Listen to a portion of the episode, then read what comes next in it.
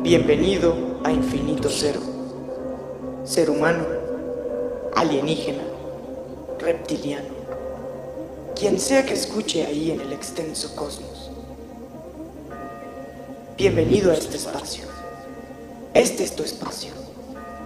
Aquí podrás encontrar temas sobre cómo encontrarte a ti mismo. Encontrar todo eso que estás buscando en la vida. Un espacio para ser y expresar. ¿Estás listo para existir?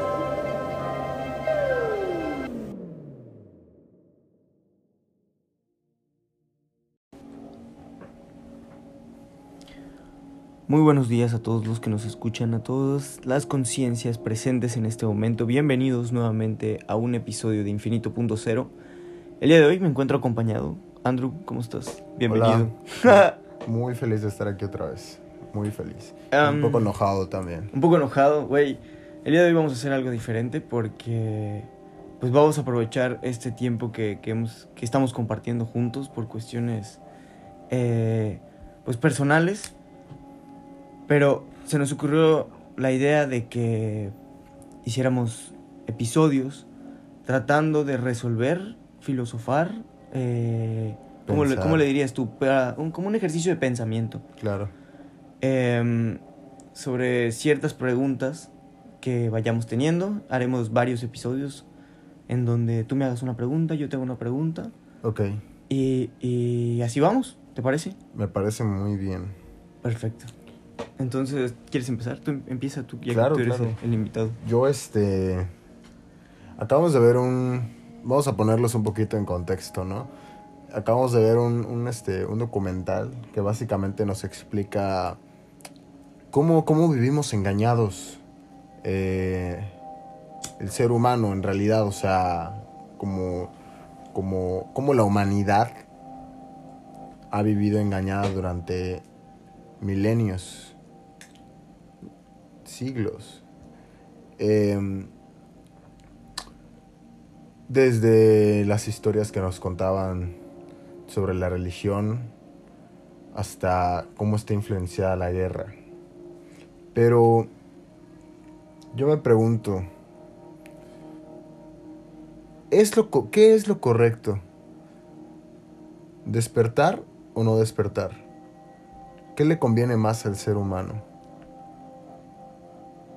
Hace poco tuve un, bueno, hace, hace unos meses tuve un podcast con un amigo que se llama Ama. Ama. Cuando yo le pregunté que cómo veía el camino espiritual, cómo veía ese despertar, me dijo, es el infierno. ¿Por qué? Porque empiezas a, a tener esas emociones, ¿me explico? Obviamente el, el documental, para las personas que los quieran ver, se llama Zeitgeist, es un documental bastante fuerte, Muy fuerte. muy fuerte, toca eh, temas delicados, a los cuales se requiere mantener una postura, creo yo, neutral, firme. firme, Claro. porque no puedes fanatizarte. Bueno, yo no, yo no me fanatizaría con algo así. Porque suponiendo que sí es totalmente verdad todo, pues Es- güey, te lo plantan de todos modos como algo inminente, ¿sabes? Como Sí. algo inevitable. Es que Eh, y si es falso, pues creo que dependería de cada quien tratar de descifrar cómo vivir su vida. Entonces, yo creo que el despertar en sí, si conviene o no, yo creo que no es algo que nos corresponde, porque creo que eso es algo que todos vamos a experimentar como que ¿Tú dirías que hay gente que no lo experimenta? ¿O no lo llega a experimentar nunca? ¿O no despierta nunca no creo que haya una manera nada más de despertar? de despertar, exacto. No creo que haya solo una forma. Entonces, tú puedes despertar, entre comillas, eh, tener una, una, este, ¿cómo decirlo? Una situación que realmente cambie el curso de tu vida.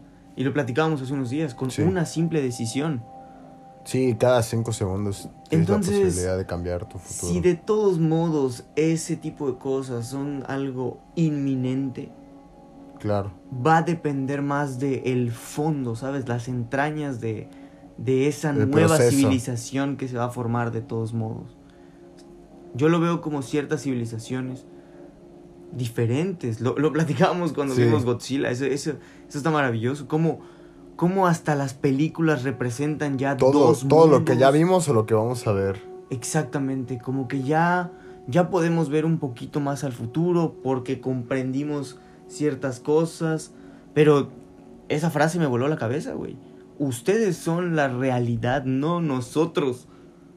Y la gente, hoy en día, al estar inmerso en tanto cúmulo de información, siento que a veces se pueden topar con información que los funde. Me explico que les causa emociones y sensaciones tan fuertes que, güey, Se enojan. se enojan, explotan, o sea, se ponen tristes, se deprimen. Y eso desde que se... Esas dimensiones, llámalo hasta de que se dan cuenta de que a lo mejor su, su, su jefe del trabajo los, los explotaba o, o no era justo o se enteran de leyes que antes no conocían o, en, ¿sabes? Cualquier tipo de cosa que te haga pensar, chinga, ¿cómo he estado viviendo entonces? ¿Cómo debo vivir entonces? Claro. todo lo que te reinicie un poquito Sí, ahorita yo me siento Puede- puede reseteado. puede considerarse un, un pequeño despertar, un atisbo, una... Es ese punto de... Yo leí, yo- ¿sabes? Es como eso, ese fragmento de iluminación que, al que tenemos acceso gracias a eso, ese, ¿sabes? A la interacción y Mm. al conocer. El conocer. Está muy padre, pero sí, Wow. sí. Qué gran respuesta. Yo creo que estoy muy de acuerdo con lo que dices de que el despertar es esa sensación de conocer algo nuevo. Pero hay que entender que igual hay información basura, ¿sabes? Por supuesto. Durante en toda la red, más que nada en internet, hay información basura que es precisamente a lo que se refería el documental. Ellos se encargan de llenarnos la mente de basura, ¿no? Nos encargan de llenarnos la mente de cosas. pero no de lo que quieren que veamos.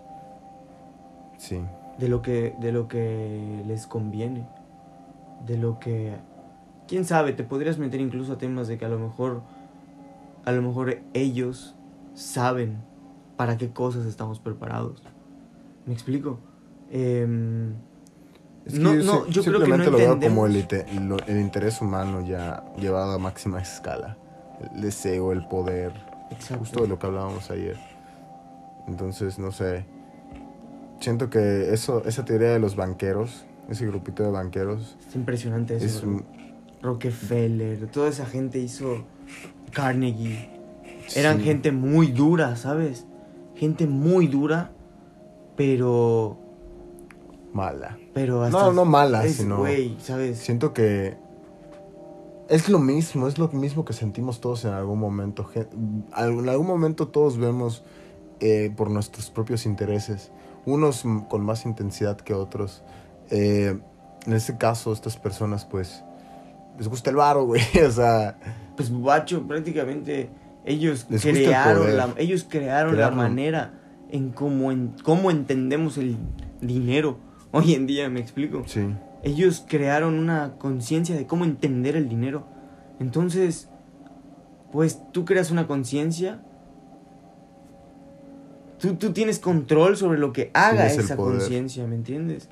Entonces, bueno, hasta cierto punto, porque ahora es, es lo que te decía. O hasta ahora, después de casi 100 años, nos empezamos a dar cuenta de que, güey, parece más un escenario. Y es lo que plantea. Parece más un escenario que, ¿sabes? Entonces, ¿a qué juegan estas cosas? Es lo que yo no, no, este, no alcanzo a ver. ¿Qué es lo que juegan? ¿De qué se alimentan? ¿De miedo? ¿Me explico? Te metes a, te metes a cosas demasiado oscuras Es que eh, eh, y dices, what the fuck. no lo puedes creer al principio porque el dinero lo tienen todo, güey, ellos son el dinero, ¿no? ¿Por qué generan estos estos atentados que han sucedido en Estados Unidos, por ejemplo, ¿para qué los generan? ¿Por qué los preparan? Yo siento que desde mi punto de vista necesitan tener a la población controlada. Y el miedo, eh, siento que inclusive espiritualmente es algo que siempre nos va a limitar. Entonces, ellos, siento que ellos lo saben. Saben que el miedo es como, siempre lo he visto como un arma de doble filo, pero ellos saben que cuando tienes una idea, tienes el poder y le metes una idea, tienes controlado a un grupo de personas y les metes una idea, eh, o el típico, hasta cuando te meten cizaña de un grupito de amigos, así lo puedes ver si quieres, eh, saben que eso les va a sembrar una idea y eso va a sembrar pánico, miedo.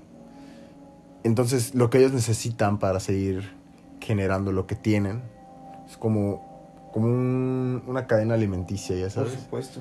Eh, ellos lo tienen, pero tienen que generar miedo. Y el miedo, pues, provoca pánico y cosas así, y hace que se caiga, ah, que se caiga la moneda, como muchas cosas así. No, pues lo que vimos de que, de que ellos provocaron cuando se iba a caer el, el mercado, ellos retiran sus inversiones, Sí, la gente entra en pánico, el mercado cae, todos se espantan, venden, ellos compran todo. Y luego reparten mediante eh, préstamos, ¿sabes? ¿Y qué genera un préstamo? Deuda. deuda. Es como... Y es una deuda que se vuelve infinita. Es impresionante, güey. ¿Cómo, ¿Cómo lograron tejer esa realidad, cabrón? Estos güeyes. Eso es lo que. Lo que parece ¿Tú crees que impensable, no sé. hay mucha gente, digamos que hay mucha gente con poder e influencia económica en todo el mundo, en cada país? Ellos, al final de cuentas, son empleados del mismo sistema de la Reserva Federal de Son- Estados son, Unidos. Son producto, güey. Son producto del mismo sistema, ¿me explico? Pero le- Al haber nacido, yo lo, yo lo, yo lo entiendo de esa manera. Al ¿Tú- haber nacido. ¿Tú crees ese- que ellos lo sepan o indirectamente saben que... Sí, sí, por supuesto que lo saben. Obviamente, al día de hoy, gente como Rockefeller, Carnegie, pues no están vivos. ¿Me explico? No están Sus vivos en sí. sí. No están vivos en sí. Las familias, al ser seres humanos también, pues ya tienen voluntad propia.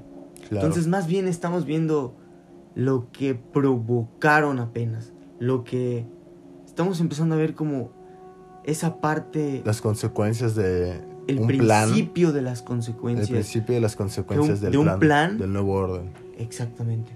Estamos empezando como a, a decir, what the fuck. Esto yo lo vi. Güey, se lo platicaba, no me acuerdo a quién, por ejemplo. eh, ¿Qué películas están inspiradas en ciertas cosas? ¿Has visto Vecinos Invasores?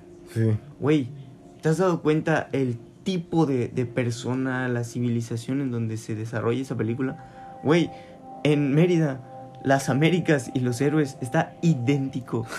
idéntico. Así, ahí, o sea, brother, es idéntico. El fraccionamiento de las Américas de las. Américas. ¿Me explico? Sí. Y ese tipo de cosas cuando, pues, güey, no sé exactamente cuándo nació las Américas, Ajá. pero a lo que me refiero es de que la influencia que generan En la, en la lo sociedad. que vemos, ¿sabes? Lo que metemos, güey, hay una frase que dice que no puedes controlar lo que lo que comes. Perdón, no puedes controlar lo que sacas, pero sí puedes controlar lo que comes. ¿Ok? ¿Qué, qué es lo que consumimos? Me explico. Hoy en día tenemos un poquito más hasta cierto punto de, de libertad de decidir qué ingerir. Sí, imagínate cuando no la tengamos. Entonces, imagínate la gente que consume solo ese contenido.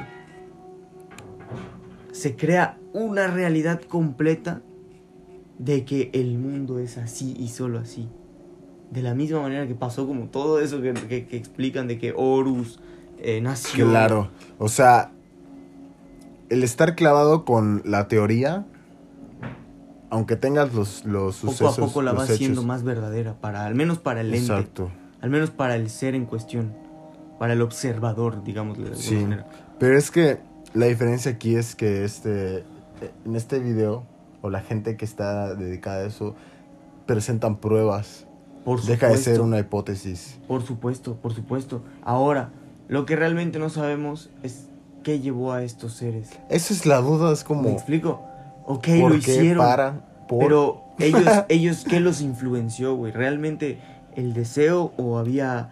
eh, o estaba también su cuello en, Yo- en- en juego? Yo creo que ¿Me explico? ellos se dieron cuenta que podían, la gente, creo que se dieron cuenta de que la gente podría controlarse antes de que los demás lo hicieran. Porque, pon tú, ahorita nosotros dos lo sabemos. Sabemos que realmente es posible controlar a las masas, manipular a la gente Por de manera, por de manera mundial. Hay libros, güey. Hay Eh, libros que se llaman las ocho Pero lo sabemos, pero eso no significa nada.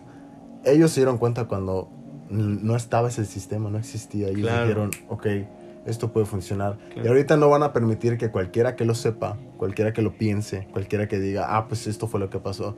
Lo puedes saber, chido. Pero el mismo sistema que ellos crearon no van a dejar que gente así, o sea, que gente que, que sepa la verdad suba.